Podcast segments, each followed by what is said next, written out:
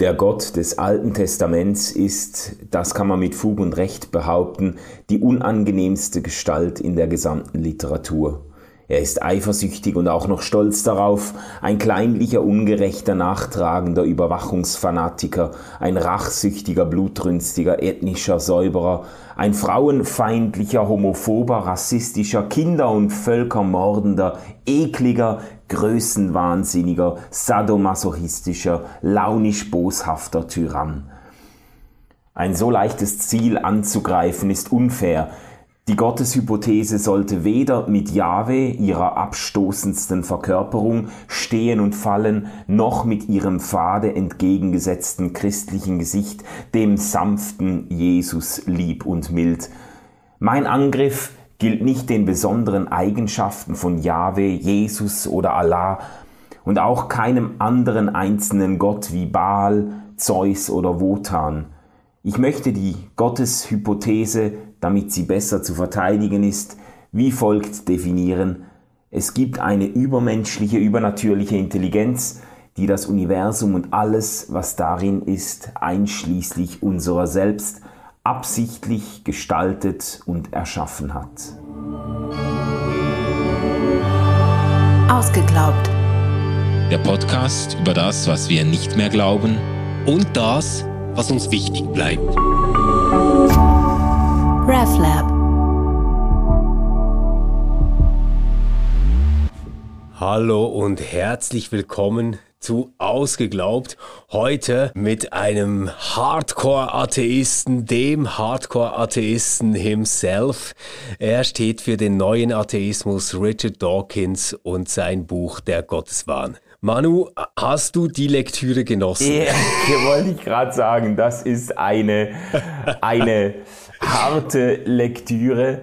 Ich finde das Buch auch ehrlich gesagt ziemlich schwer zu kritisieren. Nicht weil die Argumente so wahnsinnig überzeugend ist, sondern weil es in einem derart polemisch aggressiven Tonfall geschrieben ist, äh, so angriffig, dass es manchmal gar nicht so einfach ist, das Argument hinter den vielen äh, schrecklichen Geschichten und Anekdoten zu entdecken äh, und sich damit ernsthaft auseinanderzusetzen. Also ich habe mich schon schwer getan damit, auch wenn, äh, auch wenn das Buch natürlich sehr leidenschaftlich geschrieben ist und sich daher auch eigentlich recht leicht liest, muss man sagen. Mhm.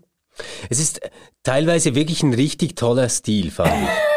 Richtig, ja, nee, ich finde es, also für das Thema finde ich den Stil eigentlich nicht sehr toll. Es ist wahnsinnig angriffig und aggressiv und die Sachlichkeit geht gerne verloren. Aber es liest sich natürlich leicht. Das ist, ja, das ist wahr. Aber weißt du, ich, ich meinte jetzt damit so, ähm, ja, den Dworkin, den wir nächste Woche besprechen. Ja den liest du nicht mal so ganz kurz auf dem Nachttisch ähm, vor dem Einschlafen noch weg, oder? Ja, ja. Sondern da musst du wirklich äh, aufpassen, dass du alles beisammen hast. Stimmt. Und Dawkins ähm, liefert so viele Bilder, Beispiele, ähm, Anschauungsmaterial, dass man sagen kann, okay, das geht auch noch ähm, so fast schon ein bisschen als Unterhaltung noch durch. Ja, ja, das stimmt, das stimmt, absolut. Das ist wirklich ein sehr unterhaltsames Buch. Ich glaube, das, das kann man sagen. Das, ja, lässt sich mit Fug und Recht Und jetzt, jetzt gibt es ja so eine, so eine weit verbreitete Kritik, ich sage jetzt mal so aus landeskirchlicher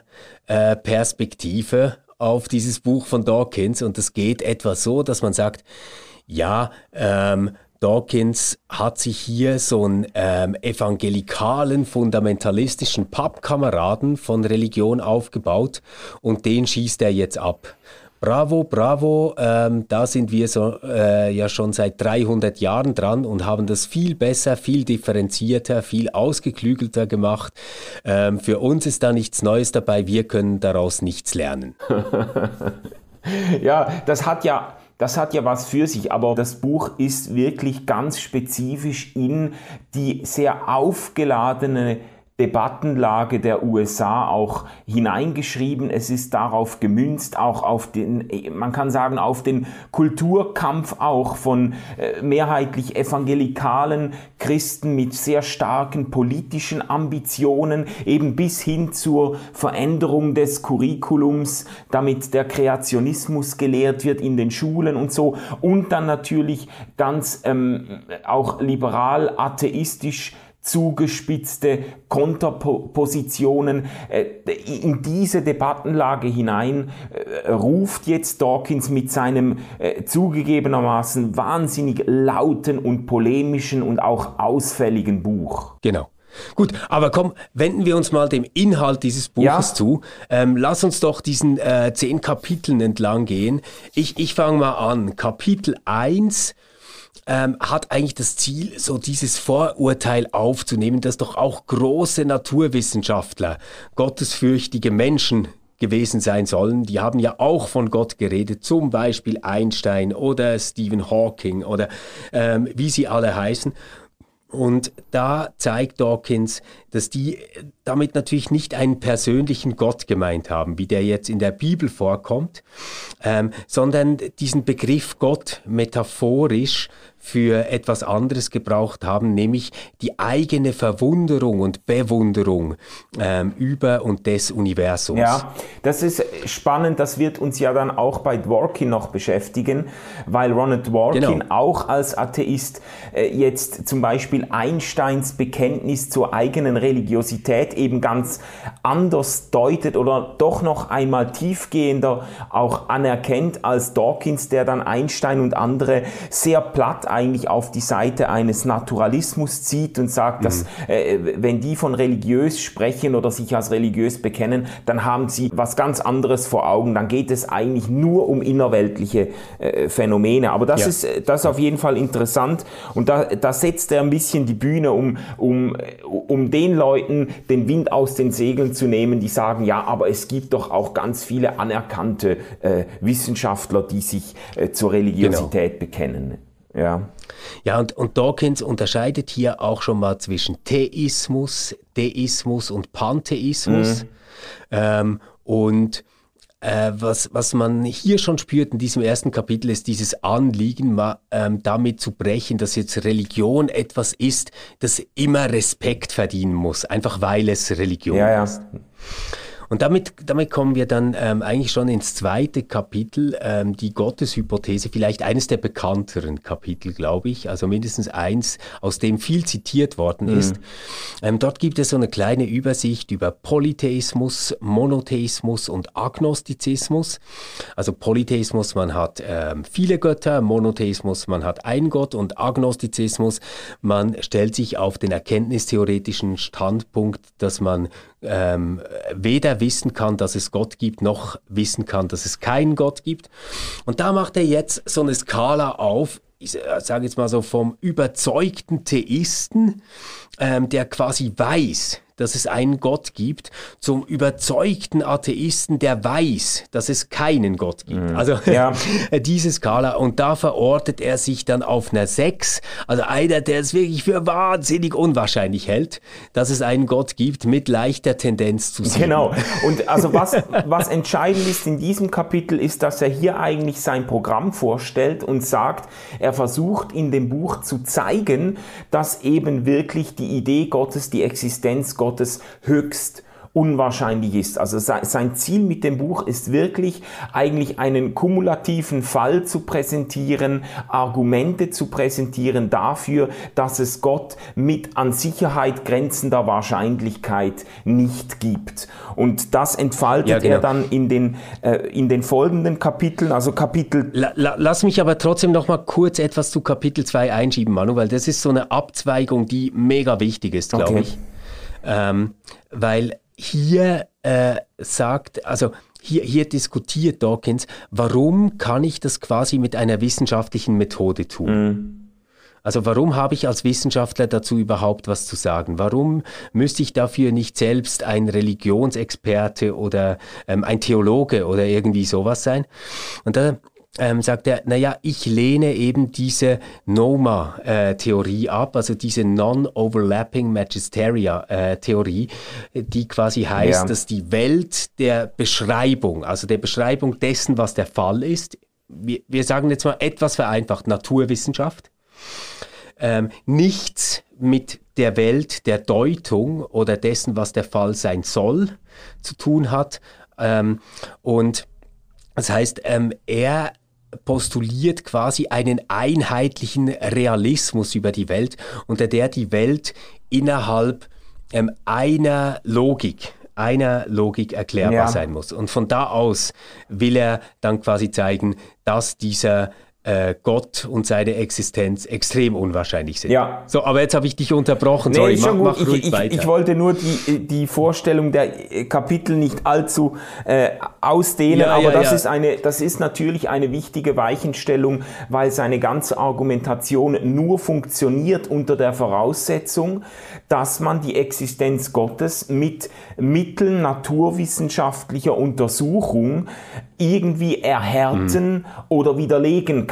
Wenn man von genau. Anfang an sagt, ja, Naturwissenschaften haben völlig die falschen Instrumente ja. in der Hand, äh, dann braucht auch ein Naturwissenschaftler sich gar nicht über die Existenz Gottes auszulassen. Äh, ähm, er genau. geht jetzt in Kapitel 3 auf gängige Gottesbeweise, sogenannte Gottesbeweise ein und versucht eigentlich zu zeigen, dass all diese Gottesbewege, die bekannten fünf Wege des Thomas von Aquin und andere äh, Argumente, die für die Existenz Gottes ins Feld geführt wurden, dass die alle nicht verfangen, dass die ins Leere zielen, mhm. dass sie zumindest äh, keinen schlüssigen Beweis für die Existenz Gottes liefern. Und äh, das führt ja. ihn dann eben im vierten Kapitel zu dieser, zu dieser Grundaussage, äh, dass es eben mit ziemlicher Sicherheit keinen Gott gibt. Genau, und äh, bei Kapitel 4 kommt ein wichtiger Gedanke dazu, den ich übrigens teile, ähm, wenn man sich auf dieses ganze Setting einlässt. Und das ist so, ähm, oft wird ja diese Patt-Situation ähm, konstruiert, dass man sagt, naja, du kannst nicht beweisen, ähm, dass es einen Gott gibt, aber kannst auch nicht beweisen, dass es keinen Gott gibt. Ähm, also haben wir irgendwie beide gleich mhm. recht. Und da würde Dawkins sagen, nein, nein. Also wenn du sagst, es gibt einen Gott, dann stellst du eine These auf, die eine ungeheuer große Beweislast mit sich trägt. Einfach weil es so unwahrscheinlich ist, dass so etwas wie Gott irgendwie entstehen kann oder da ist. Ähm, also ähm, trägst du auch die Last dieses Beweises, wenn du sie aufgestellt mhm. hast. Das finde ich eine sehr, sehr äh, plausible ähm, Erklärung hier. Von ja, da können wir vielleicht ähm, noch darauf zurückkommen, weil er an dieser Stelle auch das Spaghetti-Monster einführt und so weiter. Ja, ja. Ähm, er versucht dann im fünften Kapitel eigentlich so ein bisschen äh, alternative Erklärungen für Religion zu finden, also zu zeigen, dass man eben äh, das Phänomen der Religion erklären kann, auch wenn man nicht äh, auf eine Existenz Gottes verweist. Ähm, das ist mhm. Äh, für ihn sehr wichtig, weil halt ähm, Religion eben doch ein sehr auffallendes und universal universales Phänomen ist in der Geschichte der Menschheit. Irgendeine Erklärung muss es dafür geben. Genau. Genau. Und äh, das ähm, führt ihn ja dann zu dieser Idee ähm, der Memes. Ja. Und ich glaube, über diese Idee müssen wir heute noch vertieft sprechen, weil die finde ich ganz äh, spannend, auch wenn ich die jetzt, das kann ich schon äh, vorausschicken, so überhaupt gar nicht teile. Ähm, aber, aber seine Idee ist quasi ja ähm, die Welt und das, was der Fall ist und das, was wir Menschen in dieser Welt sind, durch die Evolutionsbiologie zu erklären mhm. und da eigentlich eine Kulturtheorie natürlicher Auslese ähm, zu formulieren. Und darin sind dann religiöse Überzeugungen eigentlich sowas wie Abfallprodukte, die entstehen in kulturellen Prozessen und als Memes, ähm, also als Meme weiterleben und sich immer wieder einen Wert suchen müssen, mhm. damit sie ähm, existieren und sich vermehren können. Und ähm, jetzt so ein Beispiel für so ein Meme wäre, wenn du richtig lebst, also in diesem Sinne, wie wir sagen, dass es richtig ist, ja, dann wirst du nach dem Tod belohnt. Mhm. Und ähm, oder, oder zum Beispiel, je stärker dein Glaube ist und je schwächer dein Zweifel ist, desto glücklicher wirst du sein. Oder im Gegensatz zu dir werden Ungläubige bestraft. Das sind, das sind solche Memes. Und da sagt er jetzt, ja, und ähm, diese Memes müssen sich quasi in den Gehirnen der Menschen ähm, immer wieder einen Wert suchen, damit die überhaupt weiter existieren können. Das wird ein ganz wichtiger Punkt, glaube ich, ja, wenn, ja. wenn wir das diskutieren wollen. Weil das ist ja eigentlich das Spannende an diesem Buch, dass ähm, Dawkins wirklich versucht, ich sage jetzt mal so, im Schlepptau von Darwin auch eine Theorie anzubieten, weshalb es denn Religion eigentlich noch gibt. Ja. Weil, äh, man, man würde ja zu, zunächst mal denken, ja, also hey, wenn die Evolutionsbiologie dein Erklärungsparadigma ist, dann müsste ja sowas, das nur schädlich ist, das nur wahnhaft ist, ähm, das äh, Leben eben gerade nicht befördert, sondern einschränkt und schwerer macht, müsste ja dann irgendwann überwunden sein. Und das sieht auch Dawkins, das ist überhaupt ja, nicht der Fall. Also das Witzige daran ist ein bisschen, dass er sich seinen eigenen Klärungsbedarf eigentlich schafft, indem er Religion derart in Bausch und Bogen als dumm und schädlich und böse und gefährlich für die Menschheit verurteilt, muss er erklären, wie sich sowas derart lange halten konnte, wenn er Religion eigentlich positiver ja. einschätzen würde und zeigen würde, dass da ja. Sinnressourcen aufbrechen, dass Menschen äh, Hoffnung und auch Resilienz gewinnen durch Religion, dann könnte man das eigentlich sehr viel stimmiger, paradoxerweise sehr viel genau. stimmiger in ein evolutionstheoretisches Paradigma einfügen und sagen, ja, der mhm. Mensch hat sich halt so entwickelt, es hat sich die Überzeugung durchgesetzt, ähm, mit einem Gottesglauben äh, lebt sich's einfach besser. Aber er ist ja überzeugt, ja. Religion ist eigentlich nur schädlich und dumm. Deshalb muss er eben mit dieser Meme-Theorie erklären, wie sie sich doch so lange gehalten hat. Ja. Genau. Ja. Jetzt kommt ein großer Sprung ähm, bei Kapitel 7. Weil es könnte ja sein, dass seine Leserin oder sein Leser immer noch denkt, ja, ja, das mag alles sein, aber in der Bibel steht doch. Und hier versucht er jetzt zu zeigen, hey, aber die Bibel ist keine äh, gute Grundlage für menschliches Handeln oder menschliches Orientieren in der Welt. In Wirklichkeit ist sie sogar etwas, das selbst moralisch höchst zweifelhaft ja. ist.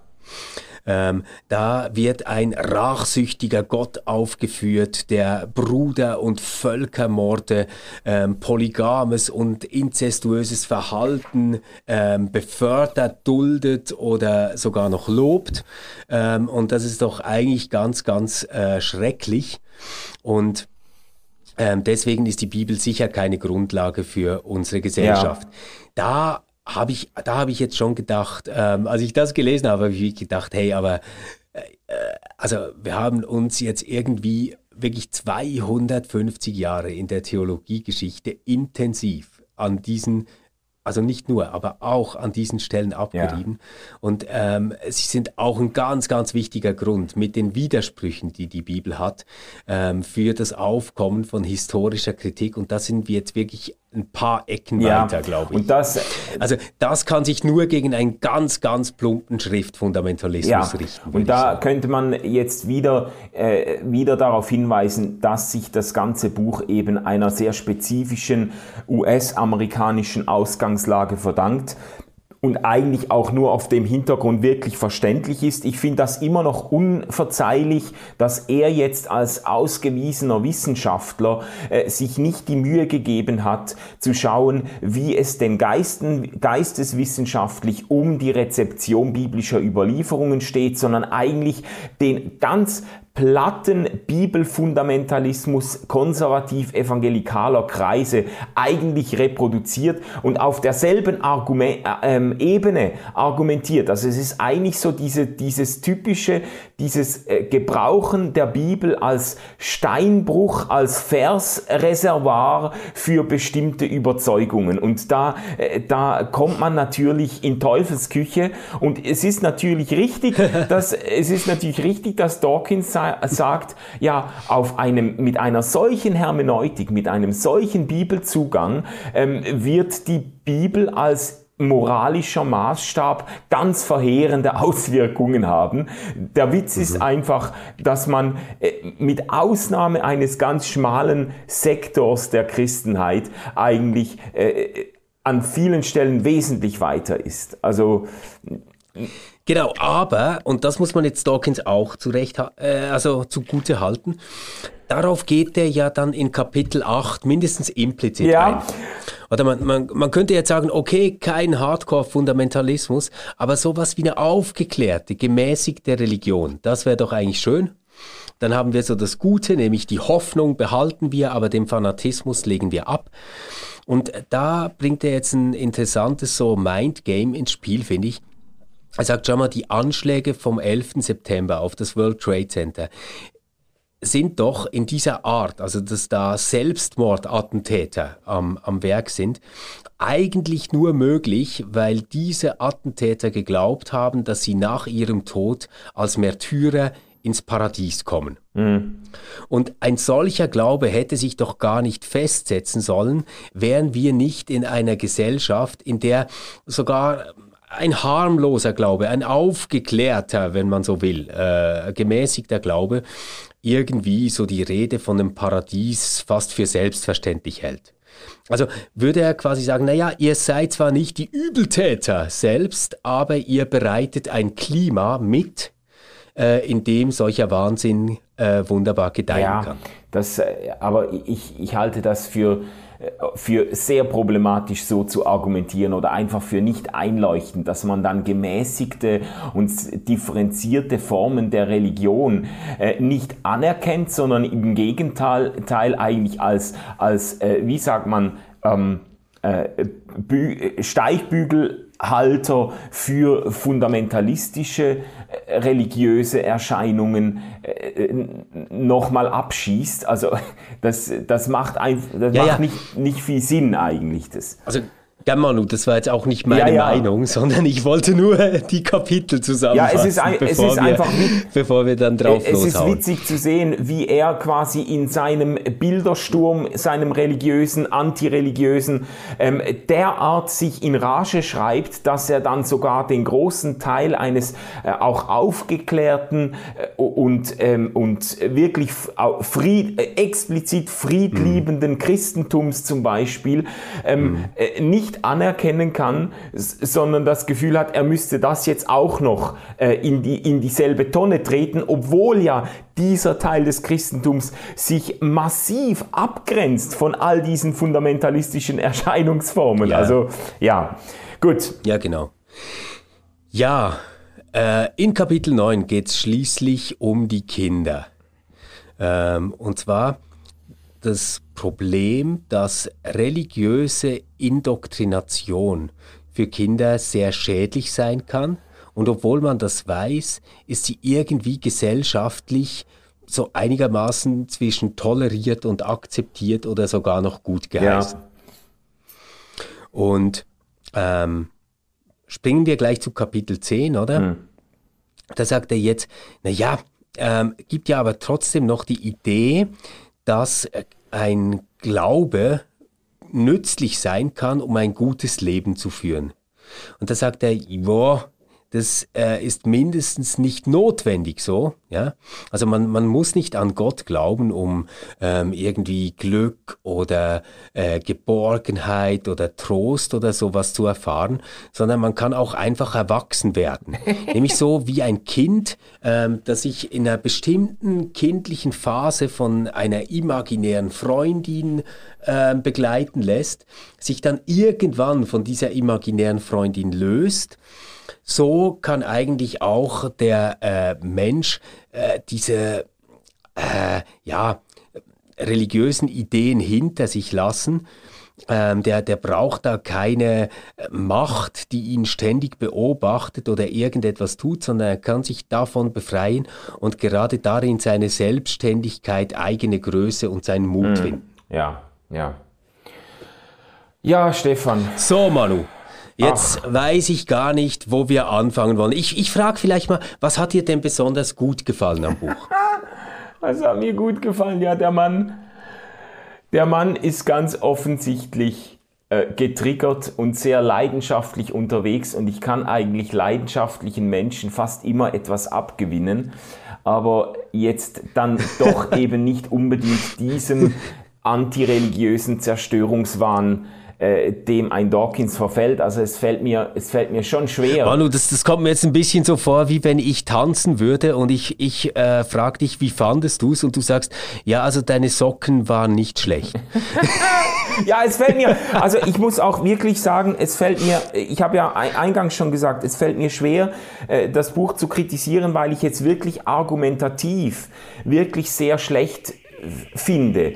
Und es ging mir schon als Dozent bei Seminararbeiten so, es ist so viel einfacher, eine gute Seminararbeit zu kritisieren und zu bewerten, als eine schlechte, weil man, man spürt irgendwie, mhm. das ist schlecht, aber man, man kann dann, kriegt dann doch nicht so richtig zu greifen, ja, was geht denn hier nicht auf? Und ähm, ich finde letztlich, du hast mich ja ge zuerst gefragt nach einer Würdigung. Ich, ich, kann, ich kann dem Buch eigentlich nur so viel abgewinnen. Ich finde es super spannend, sich zu fragen, wie ein solches Buch eine derartige Erfolgsgeschichte schreiben konnte und für so viele Menschen offensichtlich eine, mhm. eine große Plausibilität hat, weil da kann man ein Stück weit schaut man dann auch in den Spiegel als Angehöriger des Christentums, der, einer Kirche, schaut man irgendwo auch in den äh, äh, gesellschaftlichen Spiegel und merkt, wie vielleicht auch das Christentum inzwischen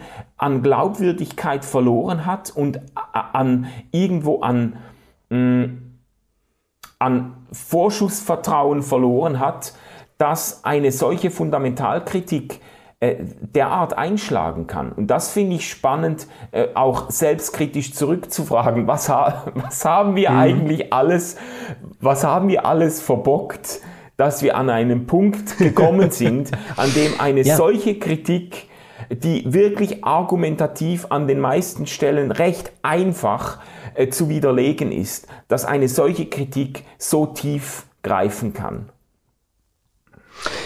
Ja, ich, ich glaube, ähm, also es, es freut mich, dass du dieses Thema aufwirfst, weil ich habe mir auch im Vorfeld überlegt, ähm, wo finde ich das eigentlich plausibel, was Dawkins macht. Und ich glaube jetzt ehrlich gesagt schon nicht ähm, primär so in der evangelisch reformierten Landeskirche, weil, weil da, da finde ich diesen Stil wirklich äh, nicht ähm, den er kritisiert. Ja. Also diese Art von Religion begegnet mir da echt nicht. Ähm, aber wenn man sich jetzt mal anschaut, wo und in welcher Gestalt das Christentum global gesehen wächst, dann sind das halt jetzt selten so die Leute, die ähm, sich äh, zwischen einem Humanismus, wie ihn Zwingli vertreten hat, und einem Humanismus, wie ihn Erasmus vertreten hat, entscheiden, sondern die machen irgendwie verrückte Sachen, wie sie beten sich gesund von irgendwelchen Dingen, ähm, haben irgendwelche äh, krassen Geisterfahrungen, treiben andere Geister irgendwie wieder aus, beten sich gesund, ähm, leben zum Teil wirklich einen krassen Schriftfundamentalismus, wenn es darum geht, ähm, zu beschreiben, was jetzt in ihrer Gruppe gilt und was nicht gilt, was sein soll und was nicht sein soll. Und ich glaube, dass man aus dieser Perspektive, dieses ähm, vielleicht so vulgären Glaubens, ähm, der äh, wirklich äh, sich verbreitet, dann auch etwas sorgenvoll, verängstigt und vielleicht auch etwas spöttisch manchmal äh, darauf blickt. Das äh, kann ich schon ja. verstehen. Ich finde auch, also, ja. Äh, das, das, ich, Stefan, ich verstehe das auch und ich würde auch sagen, die Beispiele, die er nennt, die müssen mhm. wir uns zu Herzen nehmen und die muss man auch ernst nehmen, gerade wenn er von moralischen Verfehlungen der Kirchen spricht, was uns im Moment wieder an Missbrauchsskandalen in der katholischen Kirche, äh, aber auch darüber hinaus äh, äh, entgegenkommt. Ja, das müssen wir ernst nehmen und das ist eine massive Anfrage an die Glaubwürdigkeit der Kirchen und auch letztlich an die Glaubwürdigkeit unserer Botschaft. Es ist einfach kein philosophisch äh, valides Argument gegen die Existenz Gottes. Weißt du, das, da, ich, habe das Gefühl, ja, ja. wie er das Also weißt aufsetzt. du, Manu, ich, ich werde darauf, ja, ich, ich werde darauf auf jeden Fall auch eingehen, aber ich glaube, dass es sich einfach lohnt, am Anfang mal kurz festzustellen, hey, dieses Buch hat sich über zwei Millionen Mal verkauft. Ja. Und diese Verkaufszahlen und dieses Interesse an diesem Buch kannst du ja nicht dadurch erklären, dass es ziemlich viele konfessionslose Menschen gibt, denen Religion egal geworden ist, weil warum sollen die sich mit so einem Buch äh, auseinandersetzen, ja. ob es jetzt einen Gott gibt mhm. oder nicht? Das kann ja denen wirklich Schnuppe sein. Ähm, das müssen doch Menschen sein, die in irgendeiner Art und Weise von Religion enttäuscht oder bedroht ja. sind. Die irgendetwas erlebt haben damit, was nicht cool ist. Ja. Das ist, das, ich, mhm. das, das finde ich, das müssen wir ernst nehmen. Und da möchte ich einfach mal ganz am Anfang, bevor wir dann auf die Argumente im Einzelnen eingehen, sagen, ja, es gibt Punkte, wo ich Dawkins voll zustimme. Mhm. Also ich stimme Dawkins zu, wenn er sich wehrt gegen religiöse Offenbarungsansprüche, die gesellschaftliche Geltung haben wollen. Mhm. Also zum Beispiel, mein Gott der Bibel sagt, dass Homosexualität falsch ist, also dürfen Homosexuelle nicht heiraten. Ähm, Finde ich super, ähm, wenn er sich dagegen wehrt. Oder diese Überheblichkeit, dass religiöse Menschen moralisch bessere oder vertrauenswürdigere Menschen sind. Finde ich wirklich, also diesen Kredit haben wir verspielt. Ja.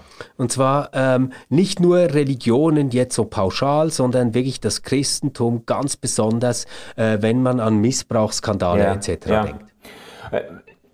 Oder, wo ich ihm auch zustimme, äh, diese plumpe Apologetik. Man kann Gott nicht beweisen und nicht beweisen, dass es ihn nicht gibt, also habe ich recht.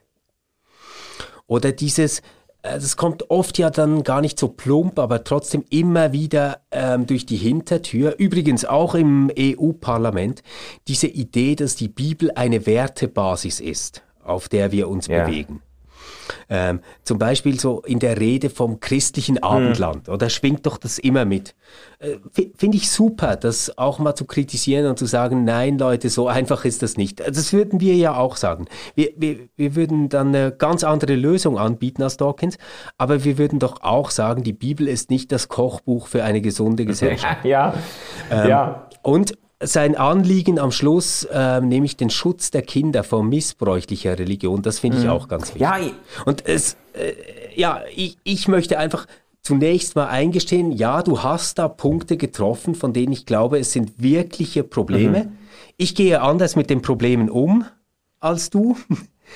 Aber ähm, mindestens gehe ich so weit mit dir mit, dass ich sehe, es gibt ein Problem mit Religion. Ja, ja, auf jeden Fall. Es ist einfach, ich finde, es ist eine, ausgesprochen einseitige und unfaire Sammlung negativer Beispiele und Anekdoten. Es ist eigentlich das Gruselkabinett der Religionsgeschichte, ähm, äh, ohne Anerkennung dessen, was äh, Religion und besonders auch das Christentum jetzt äh, gerade auch intellektuell geleistet hat, was, äh, welche denkerischen Leistungen aus der Kirche hervorgegangen sind, welche Bildungsimpulse und so weiter und dann natürlich auch auf der moralischen Ebene, wie viele sozialdiakonische Initiativen, wie viele Spitäler von, äh, aus, dem, aus den Kirchen hervorgegangen sind und so weiter. Also das, äh, das, ich finde, da zeichnet er ein sehr einseitiges Bild.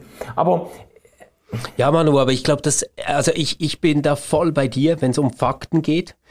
Aber die Erfahrung, die ich mache, ist schon die, dass ähm, du kannst tausend gute Schulen mhm. haben und Brunnen bauen, ähm, aus denen tolles Wasser kommt. Und du kannst Spitäler betreiben mit äh, lauter ähm, Jesus bewegten Menschen, die einfach nur Gutes tun mhm. wollen. Und du brauchst einen Missbrauchsskandal. Ja. Und das überschattet ja. alles. Ja. Und äh, äh Stefan, Oder? was ich jetzt spannend finde, äh, der Gedanke ist mir gerade gekommen, als du jetzt vorhin so äh, referiert hast, ähm, man kann natürlich eine Parallele ziehen von Dawkins Buch zu ähm, äh, William Paul Youngs Die Hütte. Weil nämlich äh, bei ja. Dawkins, ich habe ich hab genau denselben Eindruck, dass eigentlich das Buch von Dawkins bei der Leserschaft wirklich angekommen ist und Begeisterung ausgelöst hat, die selber auch wirklich eine Verbitterung gegenüber Religion haben. Wer, wer einfach agnostisch oder atheistisch im Sinne eines, eines, einer säkularisierten Gleichgültigkeit hat, so quasi, was kümmert mich die Kirche, ich lebe mein Leben, who, who cares, der liest nicht 600 Seiten Frontalangriff auf äh, die Kirchen genau. und die Religionen, sondern das setzt eine gewisse Verletzung oder Traumatisierung auch von einem ganz auch toxischen Gottesbild voraus, das er ja mhm. äh, zeichnet. Ich habe das ja eingangs in dem Zitat, das ist übrigens das mit Abstand ähm, meist benutzte Zitat aus dem Buch, wo er den Gott des Alten ja. Testaments eben als blutrünstiges, rachsüchtiges Monster beschreibt. Ähm, Leute, die mit einem solchen Gottesverständnis groß geworden sind, die äh, sind empfänglich für ein Buch, wie Dawkins es, Dawkins es geschrieben hat. Und das sind teilweise vielleicht dieselben Leute, die auch für, eine Bo für die Botschaft der Hütte vielleicht empfänglich sein könnten ja, das finde ich einen sehr, sehr spannenden Gedanken. Ja. Du hast jetzt hier wie zwei, das ja. ist eigentlich wie ein bisschen zwei verschiedene Wege mit einem toxischen Gottesverständnis umzugehen. Die Hütte geht einen, sag jetzt mal, einen heilsam versöhnlichen Weg, versucht eben an Gott festzuhalten, aber Gott völlig anders zu denken und eben zu einer, zu einer Heilung des Gottesbildes und Veränderung des Gottesbildes beizutragen. Ja. Und Dawkins schlägt dann im Porzellanladen einfach alles zusammen, oder?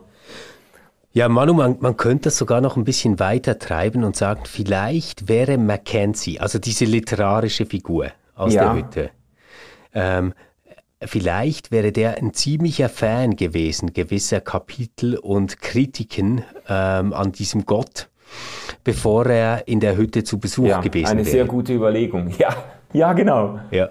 Aber, aber, und das will ich jetzt trotzdem auch sagen, Dawkins würde natürlich nicht ähm, darin sich wiederfinden, dass wir sagen, na ja, du hast so ein Therapiebuch geschrieben für Religionsgeschädigte, sondern Dawkins würde sagen, nein, nein, ähm, da unterschätzt ihr mich. Was ich geboten habe, ist eine Erklärung dafür, wie du das ganze Ding von Moral und Selbstorientierung in der Welt ohne Religion erklären und leisten ja, ja. kannst.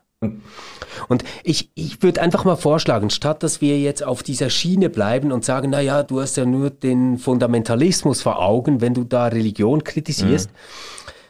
ähm, würde ich eigentlich ihn lieber dort ernst nehmen, wo er sagt, ich biete euch eine alternative Theorie an und dann schauen wir doch jetzt mal, ob die eigentlich was austrägt, ob die funktioniert. Ja, du meinst seine, vor allem seine Meme-Geschichte da, mit der er Religion ja, genau. und Moral weil, weil ich, erklärt. Ich glaube eigentlich, eigentlich ist das so das Einzige, was jetzt da neu und aufregend dazukommt, dass einer sagt, ähm, mit der Evolutionstheorie im Gepäck kann ich dir ähm, die ganze Moral erklären. Und ich glaube, dass er hier kolossal scheitert. Und ich würde sogar sagen, er führt hier eine eigene Gottheit ein.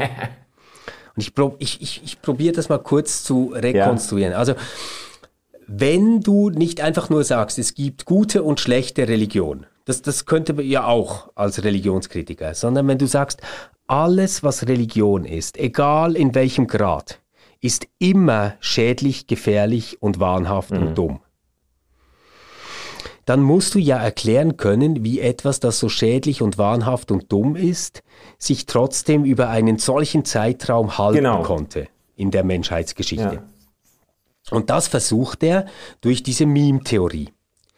Und ähm, jetzt eigentlich wäre ja der Mechanismus, mit dem er sonst Dinge erklärt, wäre ja die natürliche Selektion. Also es würde jetzt heißen, dass ähm, was gut angepasst ist und was uns hilft, uns gut anzupassen, dann quasi auf kultureller Ebene. Das überlebt und verbreitet sich. Was uns schadet, das verschwindet. Und weil das ja bei Religion in seinen Augen gar nicht der Fall ist, ähm, erfindet er jetzt ein Meme und dieses Meme funktioniert so, dass es jetzt diesen Satz, ähm, den ich vorhin äh, gebracht habe, zum Beispiel, wenn du richtig lebst, dann wirst du ein ewiges Leben haben. Also dieser Satz ist dann ein Meme und den muss man sich denken wie ein bösartiges Virus, das jetzt versucht, möglichst viele Köpfe von Menschen zu ja. besetzen, um sich äh, zu reduplizieren und um zu mhm. überleben. Mhm. Aber, und das ist eben der krasse Unterschied ähm, gegenüber dem biologischen Paradigma, er kommt jetzt da nicht darum herum, diesem Meme selbst einen Willen und damit eigentlich eine Art Personalität zu geben. Mhm. Also jetzt quasi Dawkins rückübersetzt in religiöse Sprache würde nichts anderes bedeuten als Religion besteht deshalb fort, weil es schreckliche dämonische Mächte gibt, die eure Gehirne besetzen. Ja. Ja. Ja, weil, also, weißt du, es, es gibt ja keine biologische Grundlage, auf der du ein Meme zeigen kannst. Das ist ja nichts Materielles. Ja. Ich glaube, da, da sind wir uns einig. Das würde, glaube ich, auch Dawkins nicht behaupten. Ist nichts Materielles, ein Meme. Ein, ein Meme ist eine Informationseinheit, die wir konstruieren. Ja, aber was ist denn diese Informationseinheit anderes als Luthers Teufelchen, das ihm schreckliche Dinge ins Ohr flüstert? Ja. Also wir, wir werden genau an dem Punkt, wo die Erklärung ohne Gott auskommen will, und, und erklären will, warum setzt sich denn diese ganze religiöse Tradierung fort, wird es plötzlich hochmetaphysisch. Ja.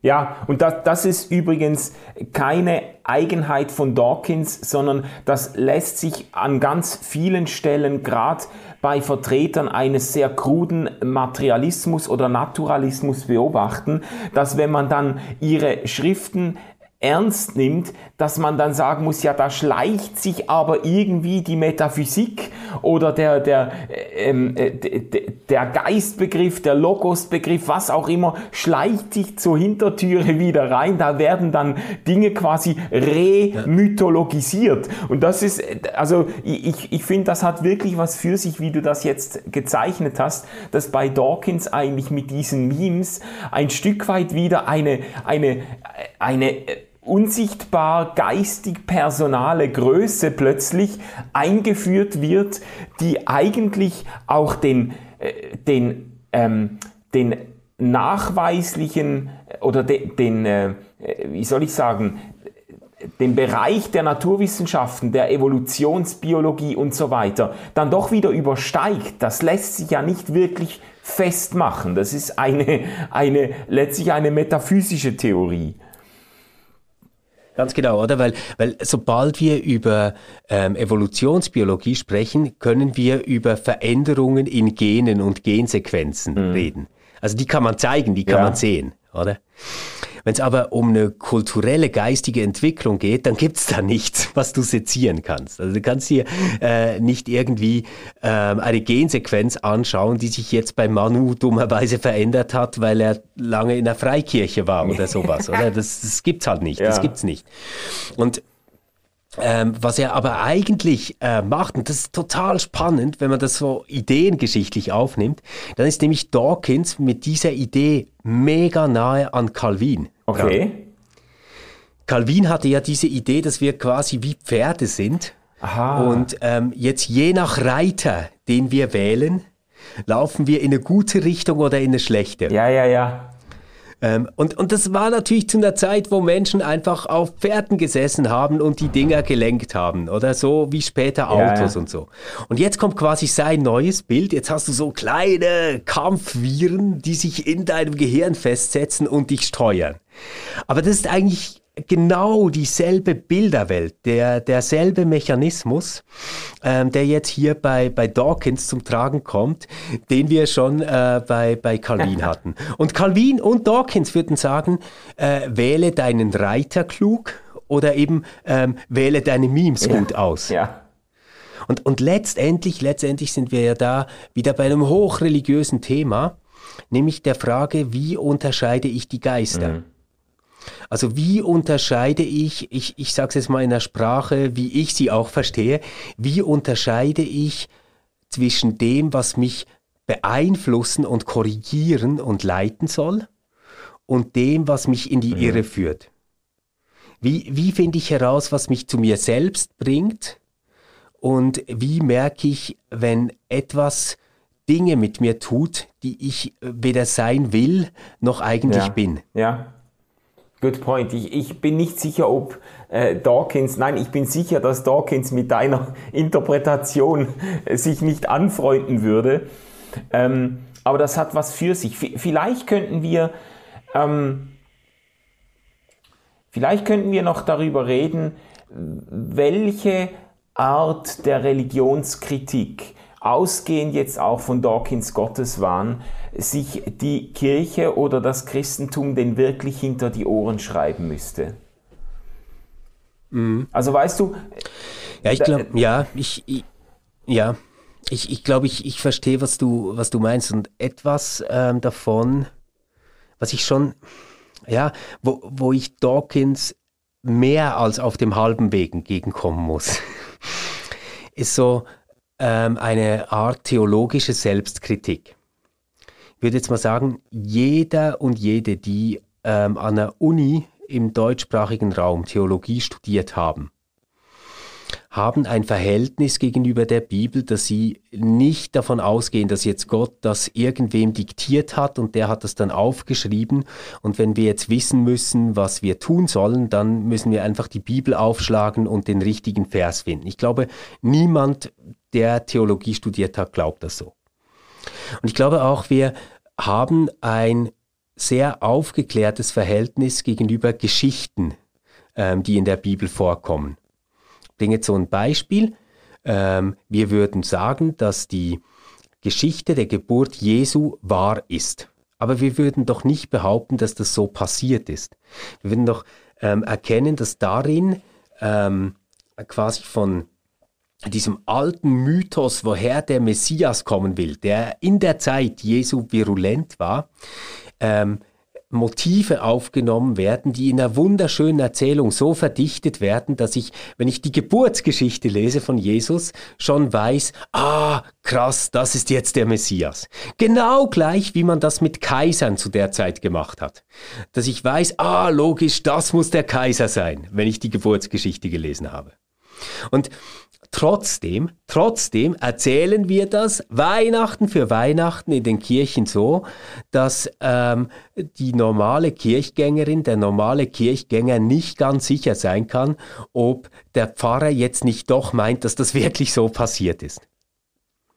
Und, und da, da glaube ich einfach, da waren ähm, unsere Urgroßeltern, ich sage jetzt mal so 19. Jahrhundert, schon einfach transparenter und offener die haben das wirklich zum Thema gemacht und wir flüchten uns da heute schon oft auch so in poetisches Gewuschel, äh, wo wir eigentlich nicht mehr klar uns bekennen, wie meinen wir das, was wir sagen. Was meinen wir eigentlich, wenn wir sagen, er wurde von der Jungfrau geboren?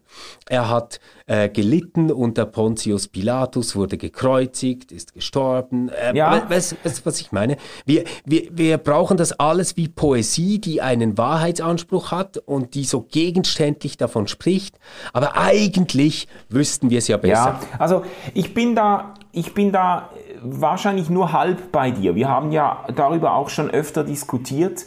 Ähm, natürlich würde ich auch sagen, äh, nehmen wir die biblischen Überlieferungen äh, entgegen als auch gedeutete Ereignisse, gedeutete Erfahrungen, als äh, auf verschiedenen äh, Hintergründen ähm, interpretierte äh, ähm, Geschichten. Das würde ich auch zugestehen und das ist, glaube ich, auch wichtig, dass man das äh, in, in unserer Zeit auch äh, Kirchgängern und Predigthörerinnen und so weiter irgendwo deutlich macht und nicht, nicht die Frage nicht offen lässt, ob man die Bibel jetzt als ein, als ein stumpfes Ereignisprotokoll historischer äh, Begebenheiten äh, liest oder so. Ich würde einfach sagen, gerade was du jetzt vorhin ähm, ähm, genannt hast, also so auch diese, diese Eckpunkte aus den christlichen Bekenntnissen, ich würde doch sagen,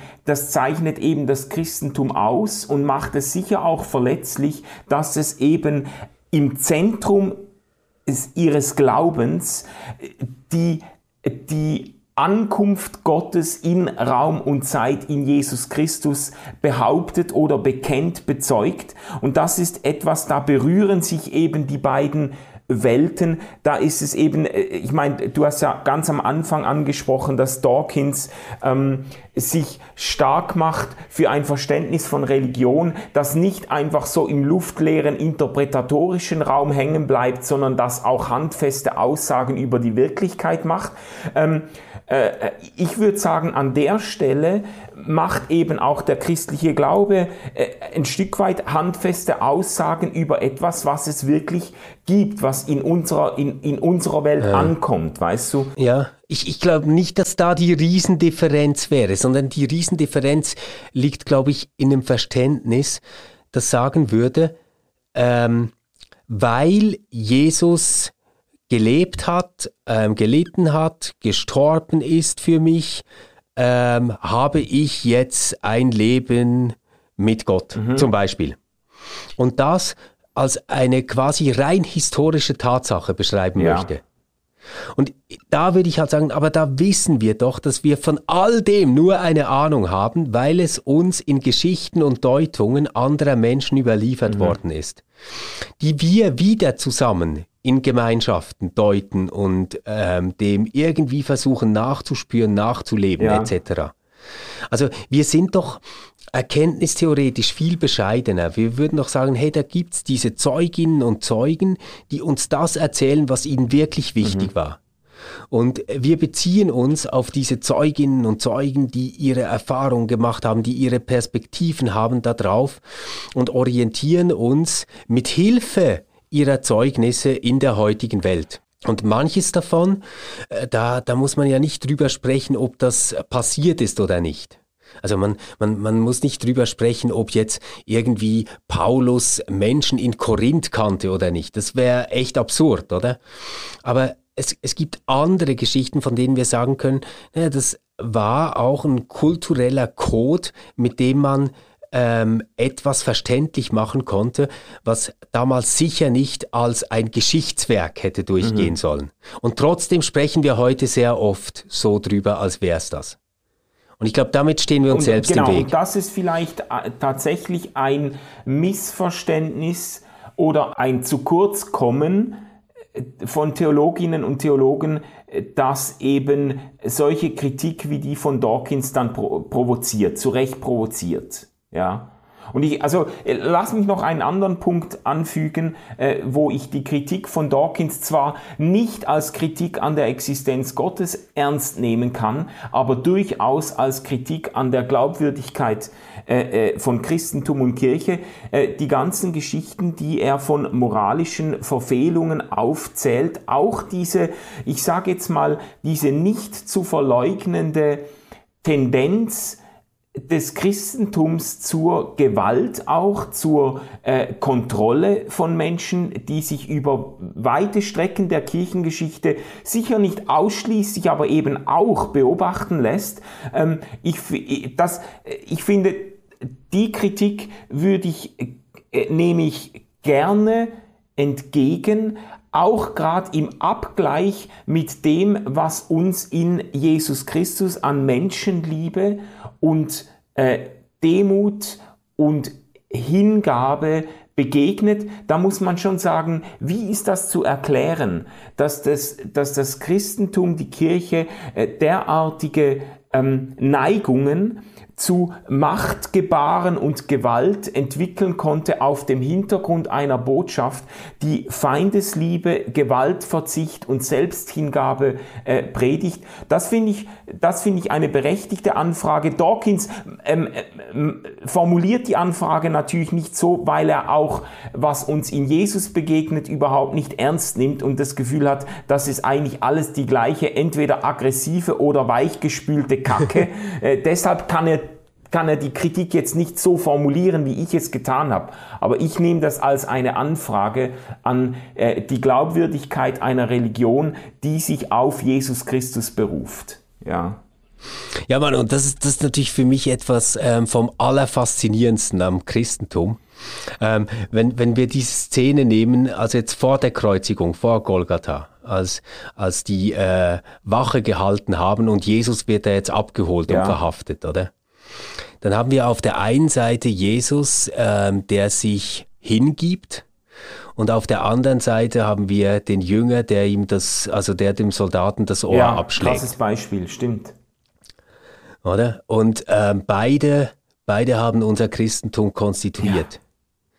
Und auch derjenige, der das Ohr abgeschlagen hat und danach ein Feigling war und weggerannt ist, hat ähm, viel zu dem beigetragen, was wir heute überhaupt über Jesus wissen. Und äh, viel zu dem beigetragen, was ich heute glaube. Und ich glaube, das ist so die Verrücktheit am christlichen Glauben. Es gibt doch dieses äh, Bon mot, dass man sagt, ähm, Jesus wollte das Reich Gottes äh, verkündigen, gekommen mhm. ist die Kirche. Ja. Dass ich irgendwie, trotz allem, und ich, ich will das echt nicht kleinreden, trotz allem Mist, was da passiert ist, irgendwie auch ähm, der gute Teil dieser Botschaft äh, gehalten hat. Ja, und das, das finde ich äh, dann auch wieder was Starkes. Ja. Aber damit will ich deinen Punkt gar nicht wegnehmen. Also ich, ich finde auch, diese Kritik braucht und, und eben, wenn ich dich richtig verstanden habe, würdest du sagen, die Kirche ist eben äh, im Verlauf ihrer Geschichte immer mal wieder beides gewesen. Manchmal, äh, genau. der, manchmal quasi in einer Jesus-Ähnlichkeit ein, eine Gemeinschaft, die sich den Armen und Schwachen, äh, den Witwen und Waisen angenommen hat, aber immer mal wieder auch äh, eben derjenige oder diejenige, die dem Gegner das Ohr abschlägt. So. Ja, ja und es, es geht nicht äh, so sehr darum, dass wir sagen, es gibt gute Zeiten von Kirche und schlechte Zeiten von Kirche, sondern dieser ganze Kampf, ja. zwischen dem, der sich hingibt und dem, der das Schwert zieht und ihm ein Ohr abhaut,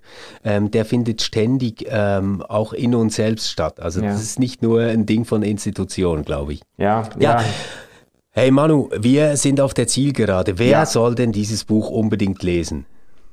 Also, ähm, ich, ich komme zurück auf deine Anfangsfrage, was ich an dem Buch denn gut finde. Ich denke, äh, dieses Buch sollten Menschen lesen, die verstehen wollen, was eine auch ein toxischer Gottesbegriff und traumatische Erfahrungen mit Religion, auch an Aggressivität und ähm, Polemik auslösen können, weil für mich bezeugt Dawkins eben äh, wirklich diesen, äh, diesen Hintergrund. Und das finde ich, äh, in dem Sinne finde ich es auch ein wichtiges Buch, das sich zu lesen lohnt. Ja. Cool. Ähm, ich würde sagen, man kann das Buch auf zwei Arten brauchen. Es ist ein ähm, spirituell wichtiges Buch, ähm, nämlich so im Sinne einer Selbstprüfung.